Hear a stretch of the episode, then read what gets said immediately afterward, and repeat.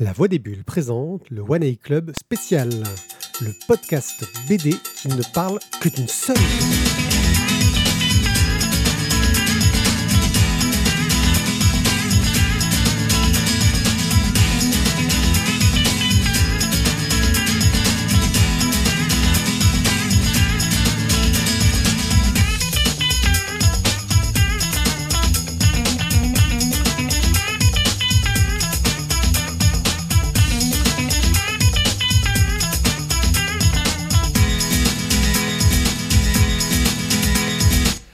Les gens, je suis One Pied et on inaugure aujourd'hui un format un petit peu nouveau, un format où on va parler que d'une seule bande dessinée, que d'une seule série euh, ou d'un seul auteur et s'intéresser à tout son travail autour de ça.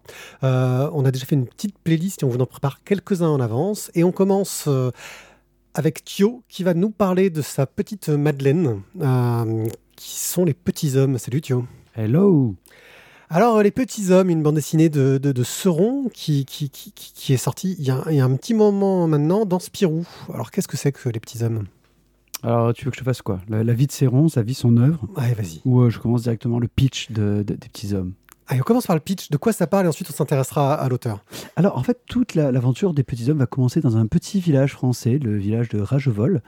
Euh, alors, forcément, qui est une sorte d'anagramme d'un autre village, mais je ne saurais plus, plus où c'est. Je crois que c'est en Lozère ou en. Enfin, bon, peu importe.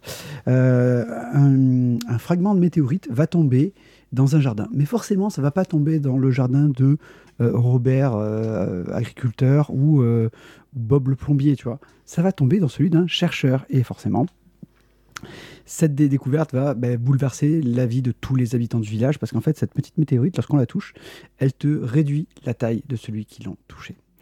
Euh, juste avec un simple petit contact physique, euh, voilà, une personne qui est contaminée va entraîner en fait les autres qui vont être elles aussi contaminées, et ainsi donc le lendemain, bah, c'est tous les habitants du village qui vont se retrouver à être tout petits. Ils vont donc devoir aller vivre dans une nouvelle ville. Euh, ils vont bâtir Eslapion. Et euh, grâce au docteur Joachim Onde, je ne sais pas comment vous le prononcez, les petits hommes vont rapidement bénéficier d'une technologie high level. C'est-à-dire qu'en fait, euh, là où les autres, ils sont encore en moteur explosion, eux, ils ont des réacteurs, micro, des micro-réacteurs pour avoir des petits avions. Enfin bon, euh, un truc de, fou, quoi. Euh, cette technologie très avancée va leur permettre de, justement bah, d'avoir moins de difficultés, on va dire, à, vivre et bah, va leur permettre aussi de vivre donc, de, des aventures, mais assez, assez hallucinantes. Là, tu me parles d'une série euh, qui a un pitch qui a l'air assez euh, moderne. Euh, on est sur, euh, sauf que c'est une vieille série, Les Petits Hommes. Eh ben, c'est une série qui est née en 67. C'est la première parution dans le journal Spirou. On n'était pas nés. On n'était pas nés, ouais. C'était c'était dix ans avant ma naissance. ouais, ouais, je sais. Tu te sens, ouais, tu as pris un coup là. Bon, non, mais déjà, ça fait une année 45 ans déjà. Je vais prendre un coup, t'inquiète pas, je, je, le sens. Euh, tu peux le faire. Ouais, c'est ça. Alors, du coup, comment est-ce que c'est paru les petits hommes euh, Au départ, donc c'était un journal de Spirou. Alors, on était dans une, dans une sorte de petite phase un peu, un peu basse euh, de Spirou, dans le sens où euh, bah, tous, les, tous, les, tous les vieux routiers étaient déjà partis, ou ils étaient en train de faire autre chose à côté. Euh, ce qui fait qu'il bah, n'y avait plus trop de quoi remplir, on va dire, le journal lui-même. Donc là, Dupuis se retrouve dans la situation où il faut remplir les cases. Donc, bon, bah, ok, on va voir un petit peu ce qu'on a dans la maison. Il trouve Céron, donc, qui fait un dessin qui est pas mal, mais il trouve qu'au scénario, ils lui font pas trop confiance. Ils se disent, ouais, le mec, j'ai tout géré tout seul d'un coup, il a jamais rien fait avant. On va lui mettre un petit, un petit scénariste. Donc, ils l'ont mis au départ euh, Albert Despréchin. Euh, et ensuite euh, Mitei, qui va aussi, euh, qui ne qui sera pas appelé Mitei ou Mitei, qui va s'appeler euh, AO. Pour, euh, prend un pseudo. Il prend un pseudo voilà, pour faire les scénarios. Je crois que c'est juste. Un pseudo sur son pseudo, parce que je crois que Mitei c'était déjà un pseudo. C'était un pseudo déjà, tout à fait. Euh, qui s'appellera donc AO, je crois que c'est jusqu'au tome 12. 12 ou 11. Euh, parce qu'à partir de 1981, en fait, là, euh, Céron décide de tout faire lui-même. Donc, il est fait le dessin et le scénario. Et à partir de ce moment-là, sur tous les tomes 2 des Petits Hommes, il n'y aura plus. Il y aura plus dessin et scénario, il y aura des scénarios. Il invente le petit mot étiquette, le petit mot valise où on mélange les deux. Et sur tous les autres tomes des, des Petits Hommes, on aura ça qui sera affiché dessus. Euh, tu parles déjà du tome 12 euh, en 80. Il euh, y, y, y, a combien de tomes des Petits Hommes? Ah, la question. Euh, la voilà. question piège, il y, a plus, y a plus de 30 tomes. Ah oui. Oui, ça fait un, beau paquet. Oui, ça fait un beau paquet. Ben, en fait, il a, le dernier tome date de 2011. Euh, non, là, tu, là, les albums que j'ai, le dernier, c'est le 17. Et euh, le 17, on est en 90. Et donc, il y a encore euh, presque 21 ans après. donc, voilà, on a encore un peu de marge. Donc, oui, plus de 30 tomes de, des petits hommes. J'ai pas le nombre exact, désolé, j'ai pas, pas bien potassé. sachant que le dernier, en fait, qui est sorti, n'est pas sorti chez Dupuis, mais il est sorti, par exemple, chez les de Lune. Le dernier album de petits hommes, c'est Eslapion 3. Donc, je, on suppose déjà le, le dernier, euh, euh, le dernier déménagement des petits hommes, parce qu'ils ont eu déjà un Eslapion 1 et un Eslapion 2 en fonction des, des, aventures, parce que le premier a dû être détruit. Et donc il y a un Eslapion 3. Ok. Euh, tu, tu, parles que la série évolue. justement, tu parles qu'il y a des constructions, c'est-à-dire qu'on reste quand même sur une BD un peu euh, il y a un côté vraiment feuilletonnant. Euh, les aventures ont une influence euh, vraiment sur les personnages et leurs relations. On est sur quelque chose du classique des séries qui ramène toujours un statu quo à la fin de l'épisode. à la fois l'un et l'autre, parce que tu vas avoir des, des épisodes où on va avoir donc, une aventure. en règle générale, on va se dire dans l'épisode, tu fais ton aventure, à la fin de l'aventure, l'aventure est terminée, mais des, conséquences de cette aventure peuvent se retrouver dans les albums suivants. Quand on va faire les guerriers du passé, par exemple, on va se retrouver avec des, bah, anciens, les guerriers du passé, bah, comme l'on indique, ce sont des, personnes de l'ancien temps, et en fait, ils les ont récupérés, et ce sont des personnages qui vont ensuite revenir dans les tomes suivants.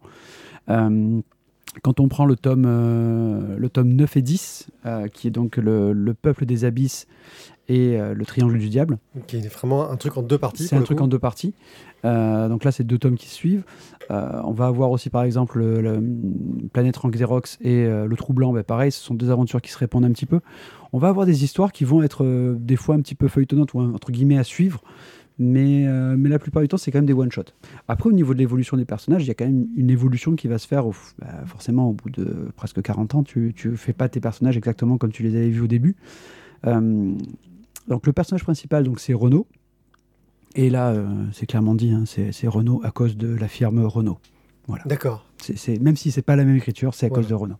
Euh, les deux, les deux sbires de oui, Renault. C'est un fan de mécanique, euh, son. Ouais, fan de, fan d'aéronautique aussi. Hein. Mm. Papa était ingénieur, donc ça, ça aide. les deux sbires donc de Renault, c'est la paille et la poutre. Donc là, on a une belle petite référence évangélique. Hein. Ah, c'est beau. C'est beau. Euh, après, on va avoir justement des personnages qui vont être créés au fur et à mesure. Donc, donc on avait le, alors le Lucien Ondeguerre qui va devenir Joachim Ondeguerre. Pourquoi est-ce qu'il a changé de nom? Je ne sais pas. Ça, j'ai pas, j'ai, pas cherché l'info. Donc le professeur qui lui donne donc toutes les, qui fait toutes les inventions dans la, dans la ville d'Eslapion. Euh, on va avoir des personnages qui vont être créés ensuite euh, dimanche, qui est donc un, un, gars qui, bah, qui fait référence forcément à Vendredi ou la vie sauvage hein, de, de Fournier qui va être un petit peu le. Euh, on, va, on va retrouver presque le mythe du bon sauvage, mais en fait, euh, Dimanche est presque plus civilisé que tous les autres personnages de la, de la bande dessinée. C'est-à-dire que c'est presque lui qui est une sorte de, de gardien du temple, quoi, parce que les autres, des fois, ouais, on, est dans ce côté un peu euh, maladroit de l'époque d'essayer de, de, de, faire un personnage noir sans être raciste, mais en l'étant un peu sans faire exprès. Ouais, mais pas tant que ça, parce qu'en fait, il y a des. par exemple, je crois dans le Troublant, où euh, justement, euh, c'est Dimanche qui résout plus de choses finalement que Renault. Quoi. Oui, non, mais ce que je veux dire, c'est que l'arrivée du personnage était un petit peu maladroite, on va dire, par rapport aux objectifs. Quoi, bah, tout, comme, euh, tout comme le personnage féminin. Ah oui. C'est dit. C'est dit, oui. C'est dit, c'est presque une sorte d'accessoire de, luxe. Tu vois, le, la c'est dit, c'est un truc en plus qu'on met sur une lettre. Si tu le prends comme ça, tu peux dire, ouais, ça fait quand même vachement misogyne, mais bon. Ah bah surtout que c'est pas le personnage, dans mon souvenir en tout cas, qui, qui, qui, qui, qui à, à, part foutre la merde en faisant n'importe quoi. C'est un peu l'archétype de la ah. fouteuse de merde, c'est vrai, c'est vrai. Mais après, visiblement, ça évolue. Alors, euh, je vais pas vous le cacher, je n'ai pas lu tous les tomes des Petits Hommes parce que j'ai réalisé que bah, j'ai un peu arrêté aux alentours des années 90, les Petits Hommes, 93 à peu près. Euh, je me suis arrêté à ce moment-là. En m'y remettant là, je me suis dit, mince quand même. C'est vrai que j'achète les intégrales, mais peut-être faudrait peut-être quand même que je m'y remette. Bon, je ne suis pas très loin hein, finalement avec les intégrales. Mais il faudrait que vraiment que je me les relise tous. Euh, donc c'est dit oui, qu'il va avoir un personnage qui va évoluer. Et, justement, en fait, Céron, euh, dans, sa, dans son écriture, va aussi faire évoluer les personnages. Et va même un peu leur jouer des côtés un peu sadiques. Quoi. Euh, quand on voit justement dans Le Troublant, non, dans La planète Xerox, euh, qui est un bouquin qui est, super bien. C'est dans celui-là qu'il... Ou c'est Troublant Non, c'est Xerox. Il change de couleur. C'est-à-dire que Cédille devient noir et euh, Dimanche devient blanc. Juste comme ça, pour s'amuser. Ça, change tout. Et puis forcément, ça change aussi le rapport des personnages. Euh, alors, la question, ce serait, mais pourquoi est-ce que les petits hommes m'ont autant passionné petit? Ouais, C'était ça que tu voulais me poser comme Ouais, question, ouais, je suis Non, c'était une autre, mais on peut aussi poser celle-là, vas-y. Euh, Et pourquoi en fait? Bah, Moi, donc j'ai commencé les petits hommes dans euh, les recueils du journal Spirou. Donc mon père en récupérait à son taf et je lisais ça, je feuilletais ça et puis tu trouves les petits hommes, t'as les petits, t'as, t'as- t'as 4-5 pages.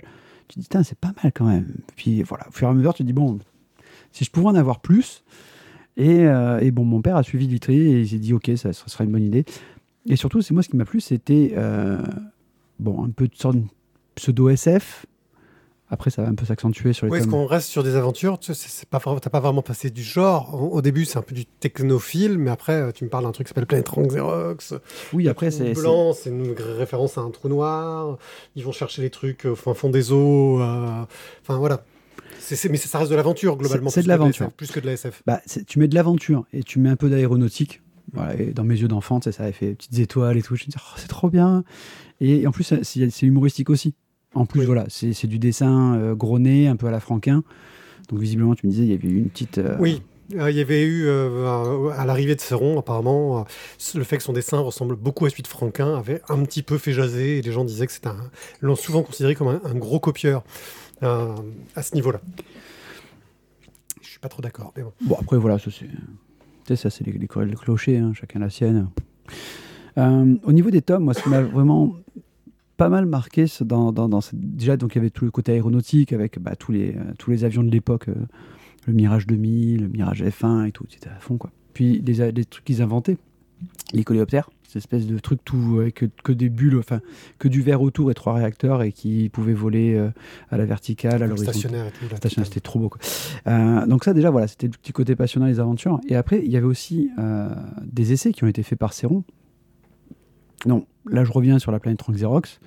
euh, ou sur le Trou Blanc, qui sont en fait deux, deux bouquins. En fait, la planète Rank Xerox, c'est un bouquin qui va se feuilleter en fait à plat. C'est-à-dire qu'il va, il- il- on- comme un calendrier, ça se feuillette. Il a été fait dans ce sens-là, dans un sens différent des autres. Oui, pensez format paysage, euh, mais publié pas au format paysage, donc tu es obligé de regarder ton bouquin euh, sur le côté. Quoi. C'est ça.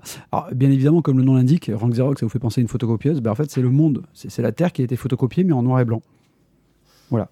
Forcément, ça va faire des petits bugs et tout. Ça va, ça va perturber un peu la, la connaissance du monde pour les deux autres. Et le tome suivant, c'est le trou blanc. Et euh, justement, là, le concept va être poussé encore plus loin. Euh, là, l'album est quasiment tout en monochrome. Encore un test. Tu vois, c'est.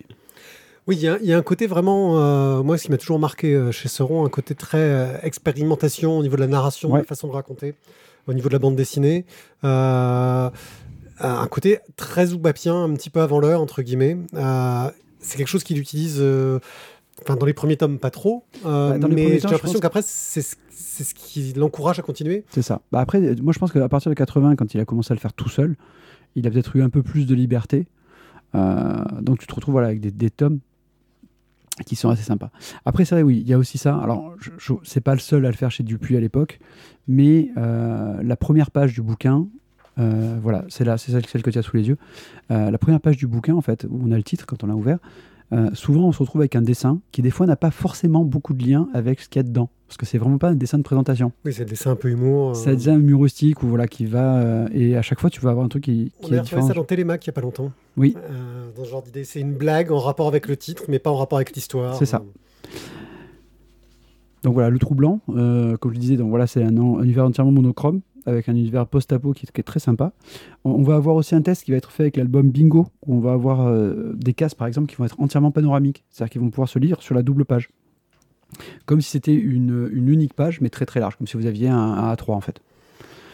Donc voilà, c'est tous ces tests-là qui ont fait que bah, moi je me suis assez euh, pas mal régalé voilà, à, lire du, euh, des petits hommes. C'était euh, une découverte d'enfance et, et après voilà, ça m'a aussi euh, ouvert les yeux sur, comme tu disais, sur des narrations un peu différentes, des choses qui m'ont un peu perturbé.